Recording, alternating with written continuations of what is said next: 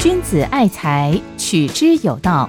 请听 Solomon 谈财富与人生。嗨，听众朋友，大家好，我是叶仁昌。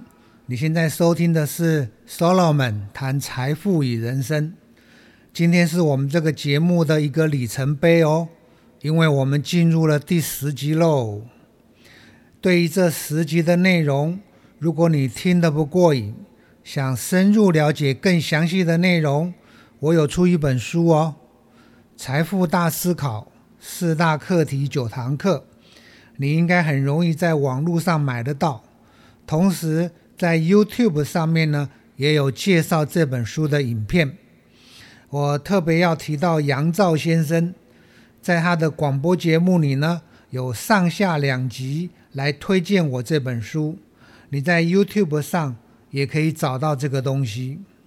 好，回到我们的课堂来，回顾一下，我们在四大课题九堂课里面呢，前面的七集已经谈过了两堂课，对不对？一个呢是为什么我该积极致富，另一个呢是为什么我该淡泊轻看。而最近两集所谈的呢，则都是属于第三堂课的范围。也就是所谓的“在商言商，有何不可”啊？那今天呢，让我们来把这第三堂课啊画下一个句点，一个完美的句点。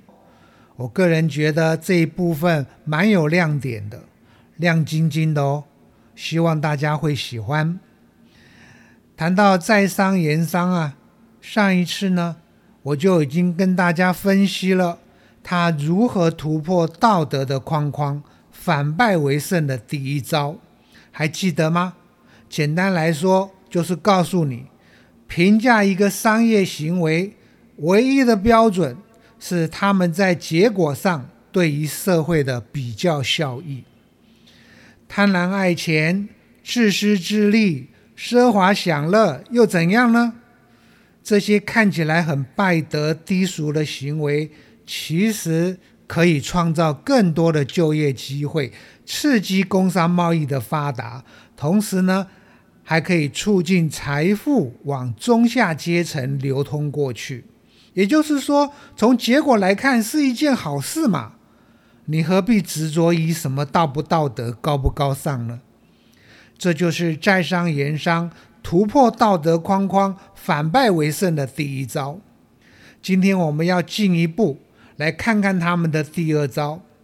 我先破题，让各位知道答案，就是跟你说啊，私人利益和公共利益之间根本是互相调和的，你不要以为他们背道而驰。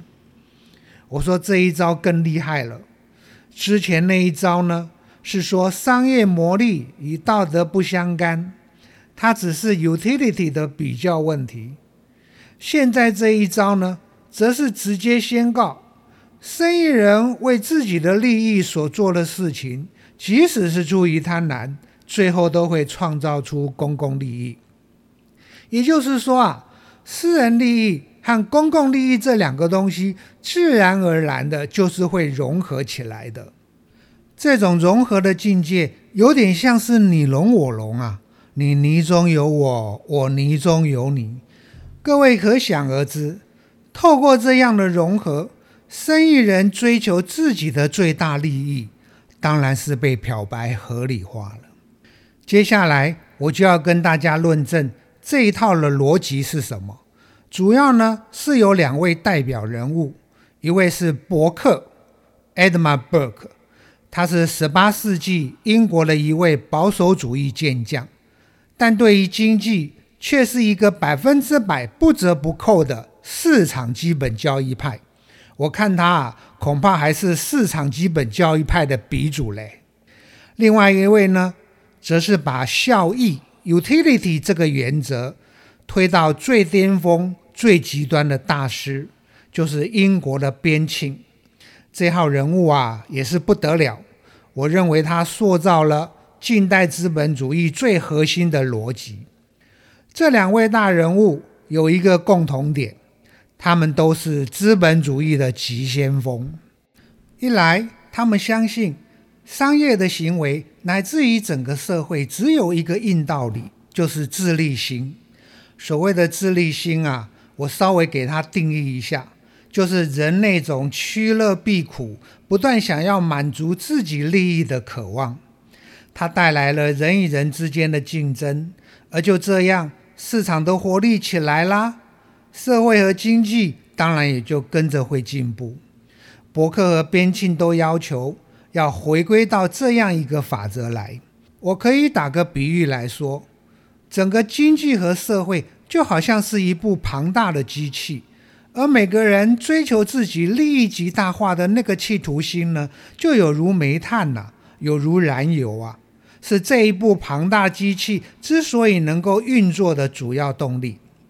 这两个人都强烈警告哦，千万不能拿仁爱啊、互助啊，或者是人道主义这些虚无缥缈的玩意儿啊，来作为社会和经济的推动力。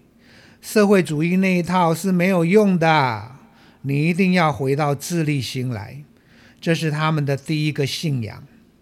第二呢，我想很多人啊，听到自立心这个东西的时候，会很排斥。自私自利当然是一种罪恶啊，但伯克和边沁却提出了一种很厉害的诡辩。他们告诉你啊，人那种不断想要满足自己利益的渴望，基本上不会跟公共利益有真正的矛盾，就算有，也只是表面的、暂时的，甚至呢，还可以促进公共利益，创造公共利益。先来说伯克。他从一开始就搬出了上帝，告诉大家，上帝老早就为人类社会设定了一个原理，不管你高不高兴、喜不喜欢，反正就是这样了。什么原理呢？就是人类要以追求他们自己的利益，来将个人的成功与公共的福祉连接起来。譬如台积电或者是红海。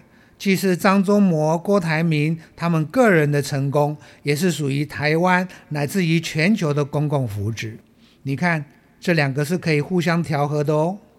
我可以用博客的另外一个话来说，就是把私人利益放进公共精神里面，让两个一起作动，既是为自己做的，也是为社会做的。就好比我刚刚举的例子。企业家为了赚更多的钱而不断创新，这不也带动了社会的进步繁荣吗？所以呢，伯克很明白的讲，你要怎样让人们愿意去服务社会、贡献国家呢？不是去跟他讲什么道德啊、正义啊这些使命，也不是诉诸爱心、同情或是人道主义，而是鼓励他好好的为自己去赚大钱。哇，这个话有够白了吧？对许多社会主义分子或者道德家、宗教家来说，这种话是受不了的，根本是资产阶级的贪婪嘛。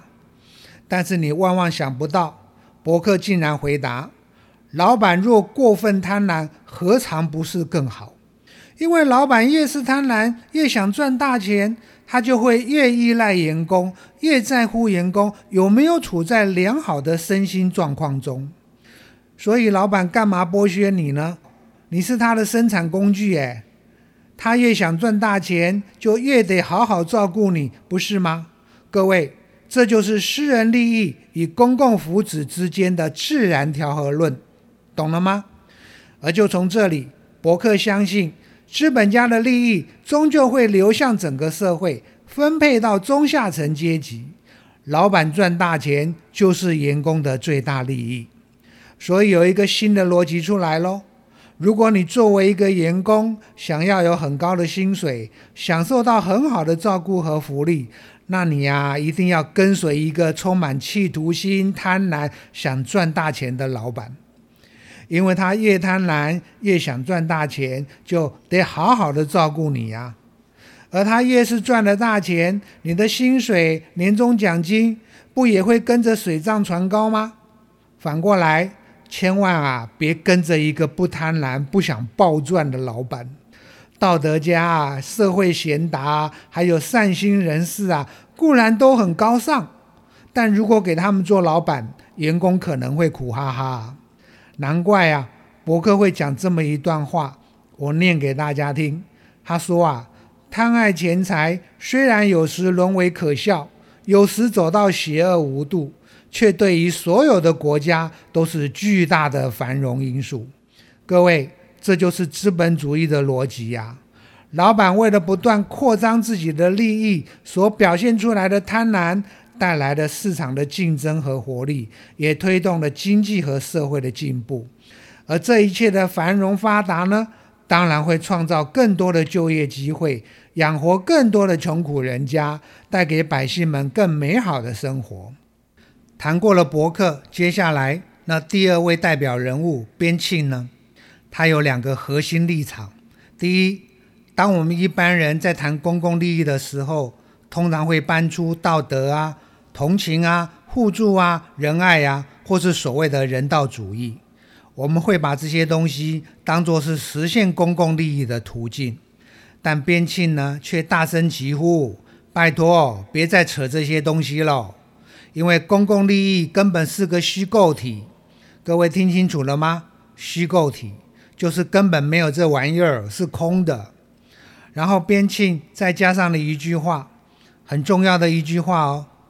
他说啊，如果有什么叫做公共利益的话，那么它就只是一个又一个私人利益的加总。这就是说，当你在谈公共利益的时候，你只能站在私人利益这个基础点上面，因为公共利益就只是私人利益的加总嘛。离开了私人利益，你还谈什么公共利益呢？它根本就空掉了。那么反过来，当每一个人自己的利益越扩张的时候，加总起来，公共利益不就跟着越庞大了吗？你努力追求自己利益的极大化，我也努力追求自己利益的极大化，我们每个人都追求自己利益的极大化，然后加总起来。那公共利益不就超级大、超级大了吗？这就是边沁企图得到的最大结论。他要告诉所有的人，努力去创造你的最大效益吧。而这也正是一个社会追求最大程度的幸福唯一的途径。各位在这里有没有发现，人类那种不断想要满足自己利益的渴望，甚至是贪婪，赚了钱还要再赚、暴赚？这些东西呀，都被彻底肯定了。那难道你就不要管别人了吗？不，这不是边沁的意思。你要扩张自己的利益，当然会跟别人发生冲突。这个时候，你得受到约束，绝对不是只要我喜欢，有什么不可以。但关键是，去约束你的呢？不是怜悯或同情、慈善或仁爱、宗教或道德这些被边沁认为是空洞的东西，而是其他多数人的最大利益。让我打一个比喻吧，大家会比较容易了解。就譬如你是一个建商，要盖一栋大楼，当然你想要怎么盖法来让自己获得最大的利益，这一点啊是边沁完全肯定的。但问题是。你的盖法可能会伤害到其他人的最大利益，这个时候呢，主管单位就必须做比较效益的评估，而评估的标准是什么呢？就是最大多数人的最大利益。从这个例子里面，听众朋友有没有注意到，什么道德啊、正义啊、同情仁爱，在这个评估标准中是完全没有存在空间的？国家根本不需要去考虑这些东西。把他们交给那些道德家、社会主义者去做梦吧。国家唯一要考量的只是比较效益。好，再来，边境的第二个核心立场呢？他要谈的是人那个自利心所追求的所谓利益，他要怎么衡量、怎么计算？听众朋友，你也来想一想，所谓的对你有利或者对你不利，那个衡量的标准。或者判断的根据是什么？你凭什么认定这个是你的利益，而那个不是？边沁的答案很特别，就是痛苦与快乐在数量上的比较。所谓对你有利，就是让你觉得高兴、开心，带给你的快乐量比较大；而所谓对你不利呢，就是让你不高兴、沮丧、悲伤，带给你的痛苦量比较大。接着，边沁告诉你，这就是人类行为的准则。他认定啊，人类生活和行为的真相，就只是在追求最多的快乐或者最少的痛苦。简单一句话，就是趋乐避苦啊。所以呢，什么是你该做，什么是你不该做，唯一的根据。就是把其中的痛苦和快乐互相加减，然后看看怎么样可以得到一个最大程度的趋乐避苦。各位啊，这个宣告非常惊人哦，因为所有的道德啊、同情、仁爱、善良啊，或是公平正义，通通被推翻了，取而代之的只剩下四个字：趋乐避苦。他甚至说。道德、同情、仁爱、善良，或是公平正义，都只是对“快乐”一词的换性改名。也就是说啊，这些字眼只是包装啊，骨子里呢还是趋乐避苦。边沁的整个公式，我可以做出以下的归纳：首先呢，从自己出发，追求最大程度的趋乐避苦，这就是你的最大利益。然后呢，透过与其他人追求的最大利益互相加加减减。得出整个社会最大程度的趋乐避苦，这就是所谓的最大多数人的最大福乐。到了我们今天啊，回头来看，边沁的影响啊，可以说非常的大。他塑造了资本主义一个很核心的逻辑，就是每个人呐都要精打细算，衡量你人生中每一个行动在结果上的利弊得失，不要管动机道不道德、善不善良。那要怎么衡量呢？就是看他们为你增添了多少快乐，又减少了几分痛苦，而这就是唯一的道德、唯一的善良、唯一的公平正义，更是追求公共利益唯一的途径。各位，你说这一套逻辑是不是已经支配了我们现代人？我想答案是肯定的。我们很多人啊，好像一头野兽，用尽了吃奶的力气来追求个人最大的快乐、最少的痛苦。我甚至可以这样讲：今天的资本主义在每个角落所呈现出来的，其实就是边沁的快乐主义的翻版。尽量的赚钱，赚了钱以后好好享受，人生就是这么一回事：money money money。然后呢，happy happy happy。那道德和正义、慈善和仁爱呢？唉，就睁一只眼闭一只眼吧。他们不仅不重要。根本还已经土崩瓦解了，尤其是在商业的领域，你跟别人讲道德和正义、慈善和仁爱，会被人家嘲笑的啊，或者觉得你这个人食古不化。生意人透过最大利益的追求，来实现最大程度的趋乐避苦，已经是你知我知、天经地义了，完全不需要怀疑。好了，今天的课程该结束喽。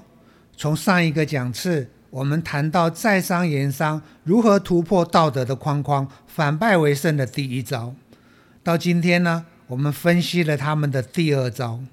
老实说啊，你不能不佩服，他们很厉害。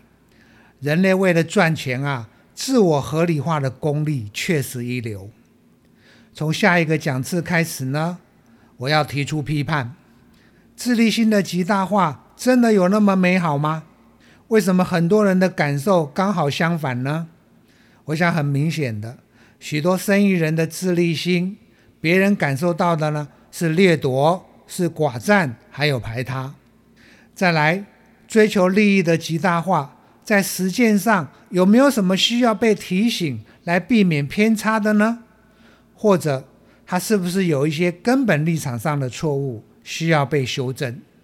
从下一个讲次开始呢？我会很详细的从四个不同的角度来回答这些问题，焦点呢是检讨利益极大化这个概念。再会喽，我是叶仁昌，你现在收听的是 Solomon 谈财富与人生，拜拜。财宝在哪里，心也在哪里。人生的财宝都在 Solomon。谈财富与人生理。